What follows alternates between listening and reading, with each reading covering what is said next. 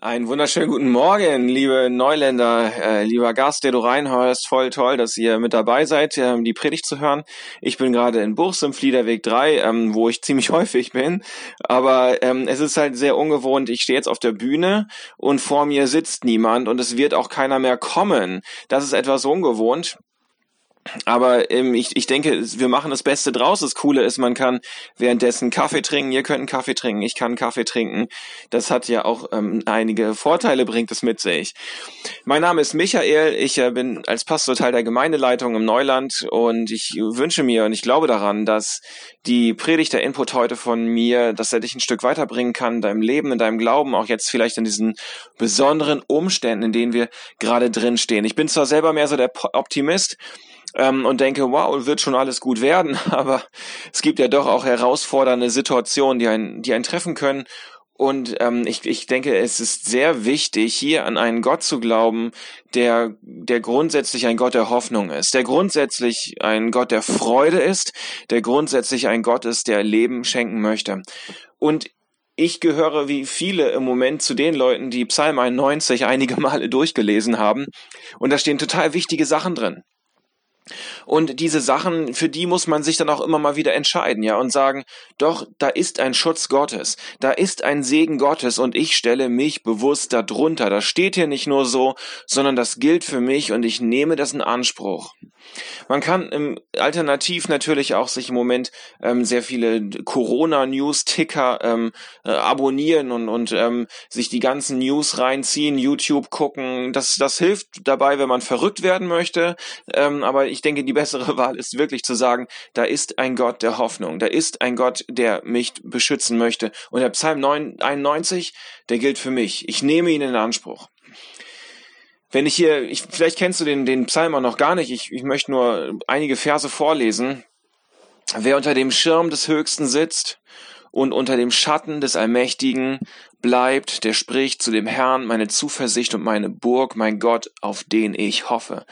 Denn er errettet dich vom Strick des Jägers und von der verderblichen Pest. Tausend fallen an deiner Seite, zehntausend an deiner Rechten, dich erreicht es nicht.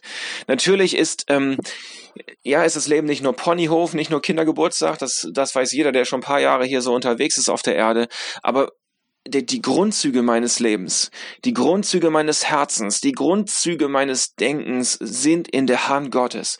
Und das, das drückt dieser Psalm auf unglaublich starke Art und Weise aus. Und ich denke, da darf man sich, ähm, wenn man Jesus nachfolgt, immer wieder runterstellen. Auch wenn, wenn du vielleicht Jesus noch nicht nachfolgst oder dir unsicher bist, kannst du sagen, okay, vielleicht ist da was dran. Ich probiere das mal aus und versuche das für mich in Anspruch zu nehmen, dass da ein Gott ist, der möchte, dass es mir gut geht. So ein bisschen herausfordernd ist natürlich, dass ähm, egal wie oft ich jetzt Psalm 91 lese und daran glaube oder nicht, ähm, man stellt fest, gerade auch in der jetzigen Situation, das Leben ist auch zerbrechlich es ist irgendwie ein, ein Hauch von Lebenseinschränkungen schwebt in der Luft. Kleine Lebenseinschränkungen, große Lebenseinschränkungen, für einige vielleicht auch äh, ja, endgültige Situationen. Ja, Menschen sterben aktuell an, an diesen Umständen. Und das, das kann ich ja nicht leugnen, ja. ja egal wie oft ich jetzt Psalm 91 lese, ich kann es nicht leugnen, dass, dass das Leben hier auf dieser Erde auch ein Stück weit zerbrechlich ist.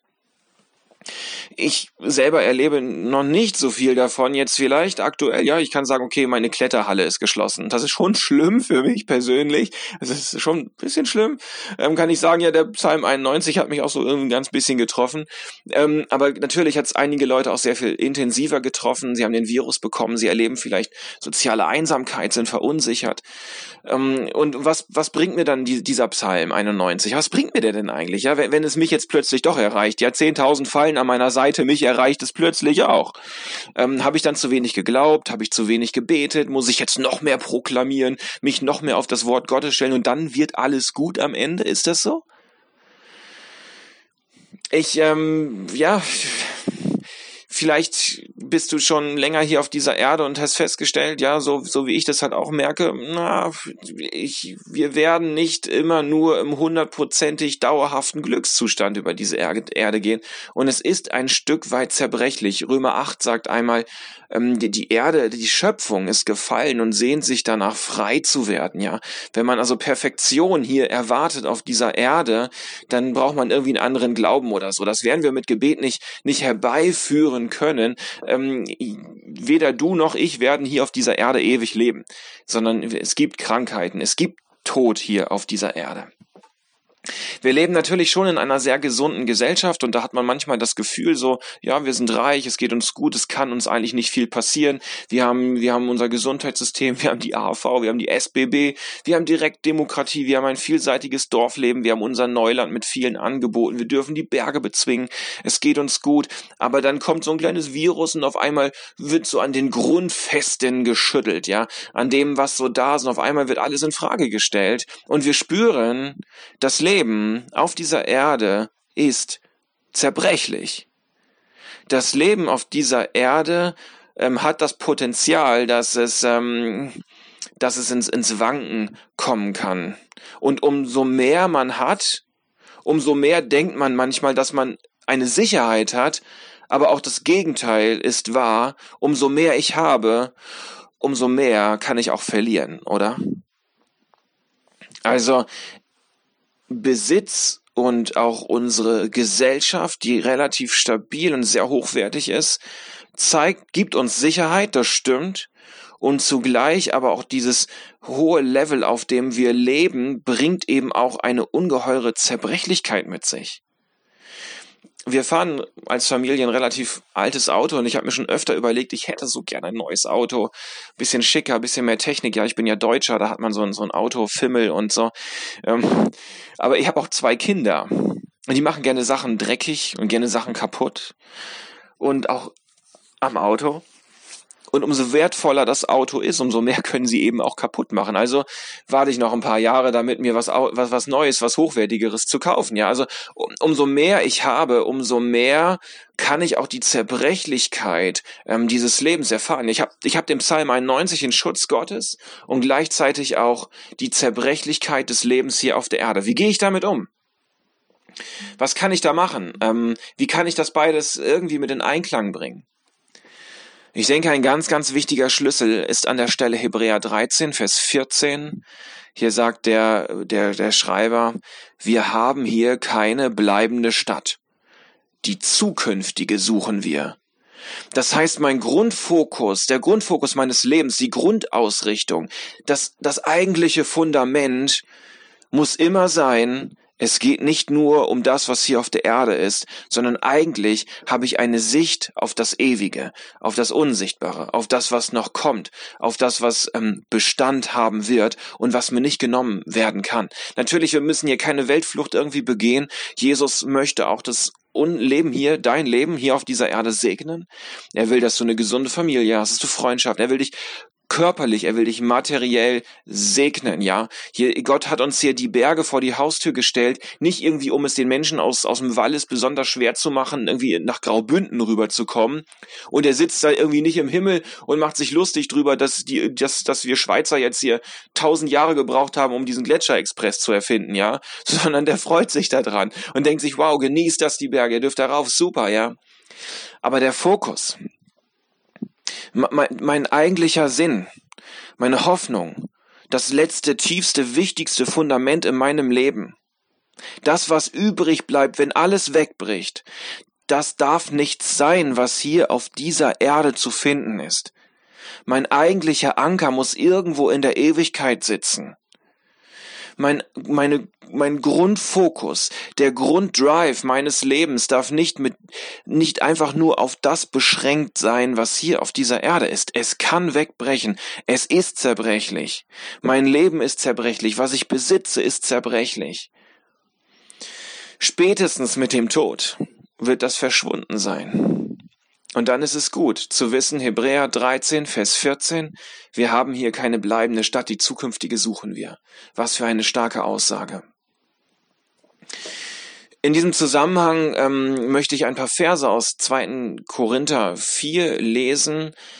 Ähm, ist ein mega spannender, mega spannendes Kapitel. Man kann da auch schon bei Kapitel 3 einsteigen. Da geht es um den alten Bund, um den neuen Bund, wie viel kraftvoller, ewiger, beständiger der neue Bund ist, den Gott mit dem Menschen schließen möchte.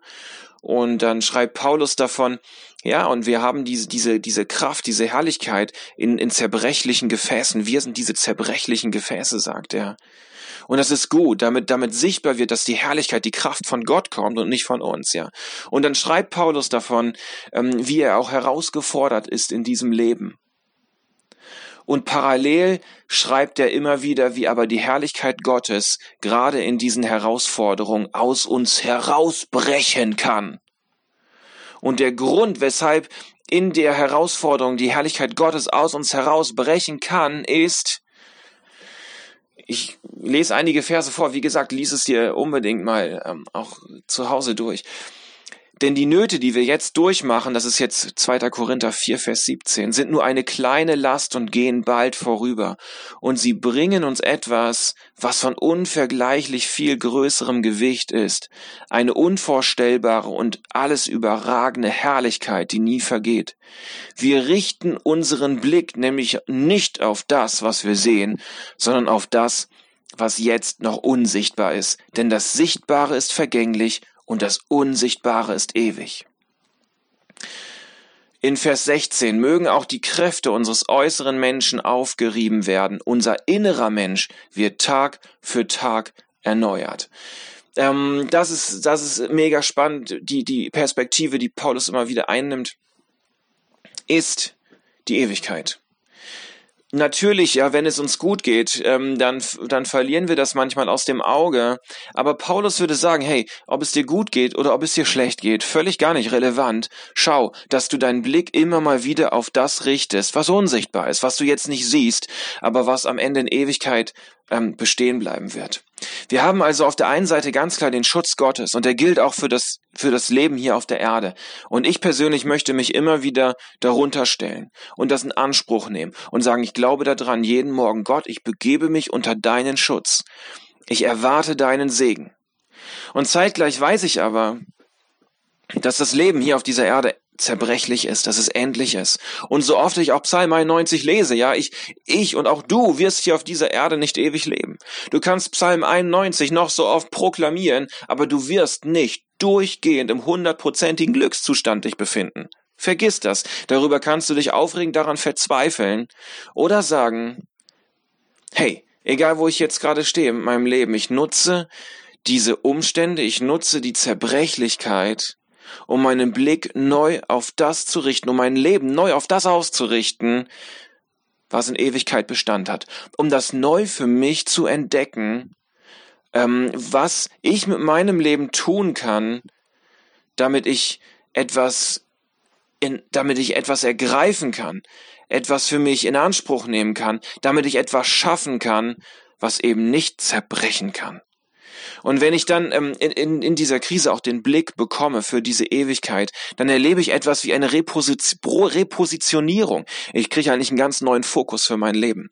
Ich bekomme von Gott her ein neues Sendungsbewusstsein für mein Leben und verstehe ganz neu, was ich hier eigentlich soll auf dieser Erde und was hier auf dieser Erde Sinn macht und was nicht. Das hat nichts damit zu tun, dass ich nicht auch das Leben absolut genießen kann und soll, ja. Gott möchte, dass ich mein Leben genieße. Er, er, er hat die Natur so schön geschaffen, er hat gutes Essen gemacht, er hat Menschen geschaffen, mit denen ich Gemeinschaft genießen darf. darf. Das soll ich, das muss ich sogar tun. Sonst, sonst, ja, Gott gibt Geschenke und ich kann nicht einfach Nein sagen, bin ich ja blöd, ja. Aber mein Fokus, der Fokus meines Lebens ist über diese, über diese Erde, was ich hier sehe, der darf darüber hinausgehen. Und ich darf dann auch ein neues Sendungsbewusstsein bekommen, ein neues Verständnis, warum ich hier auf dieser Erde bin, was ich mit meinem Leben eigentlich anfangen soll, was für einen Sinn das Ganze hat. Und da kann eine Krise, kann eine, eine Herausforderung bei helfen, dass ich mich selber an dieser Stelle neu positioniere und gucke, wo stehe ich mit meinem Leben. Was bleibt davon übrig? Worauf ist mein Blick ausgerichtet? Ich wünsche mir persönlich für mein Leben, ich wünsche mir für dein Leben Aber ich wünsche mir auch für uns als Kirche, als Neuland, dass wir aus dieser Krise, aus dieser Herausforderung, wo wir auch uns sonntags nicht treffen können, in Kleingruppen nicht treffen können, dass wir aus dieser, dieser Situation mit einer neuen Klarheit hervorgehen. Mit einer neuen Klarheit darüber, was unser Auftrag als Kirche ist und warum es uns eigentlich gibt. Ich wünsche mir, dass diese, diese, ähm, diese Herausforderung nicht spurlos an uns vorbeigeht, sondern dass sie uns zum Guten hin prägt und wir neu verstehen, was es bedeutet, dass Gott hier in Burs ein Neuland, eine Kirche hingesetzt hat und was unser Auftrag ist, was unser Standing ist in dieser Welt. Ich glaube, dass wir eine, eine Menge Substanz haben, um als Kirche und dass es hier viele starke ähm, Menschen im Glauben gibt und Persönlichkeiten gibt, ja, dass, dass wir diese Substanz haben, ähm, aus dieser, aus dieser Krise, aus dieser Situation gestärkt herauszugehen. Ich werde dich jetzt ähm, ja mit diesem Input alleine lassen, ähm, aber du hast die Möglichkeit, dich darüber auszutauschen, auch was das für dich bedeutet. Du kannst es in, in deinem Kreis machen, mit dem, mit wem auch immer du jetzt den Input gehört hast, vielleicht auch alleine, dann darfst du dich mit Gott austauschen. Wir haben ähm, jetzt am Sonntag ab 10.15 Uhr unseren Zoom-Chat geöffnet, da darfst du reinkommen, dich mit anderen Neuländern austauschen und kurz hören, was, was, wie geht's dem Einzelnen, ähm, was sind, was sind dann Dinge vielleicht, die in Ewigkeit Bestand haben, wo darfst du deinen Fokus neu justieren, ja, sich darüber auszutauschen kann mega spannend sein. Ich danke dir in jedem Fall ähm, fürs Zuhören, voll stark, dass du dabei gewesen bist. Ich hoffe, dass dir das geholfen hat, ähm, mit Jesus ähm, in, in, in Kontakt zu bleiben und die Beziehung zu ihm zu vertiefen. Du kannst nächsten Sonntag Sonntag wieder reinhören. Wir werden dann die nächste ähm, Predigt hier online haben. Du hast auch die Möglichkeit zur Online-Kollekte. Wir können ja leider keine Körbli rumgeben im Moment, ähm, was auch ein, ein gewisses Maß an Einnahmen tatsächlich wegbrechen bei uns. Wir sind ja eine Freikirche, finanzieren uns rein über Spenden. Kannst du eine Online-Kollekte auf der Homepage machen mit PayPal, Credit Card, ähm, Geld spenden, ganz nach unten rechts scrollen, da findest du was. Du kannst am Donnerstagabend um 20 Uhr auf unserem YouTube-Kanal die Sofa-Session, Neuland-Sofa-Session mitverfolgen. Ähm, und da freue ich mich einfach, wenn du mit Neuland verbunden bleibst. Ich freue mich noch mehr, wenn du mit Jesus verbunden bleibst. Und noch, noch mehr freue ich mich natürlich auch, wenn, ähm, wenn wir uns persönlich irgendwann äh, wieder sehen und ähm, wir das alles nicht mehr nur digital und virtuell haben, sondern in, in Realität wieder zusammenkommen können. Alles Gute dir, Gottes Segen. Amen.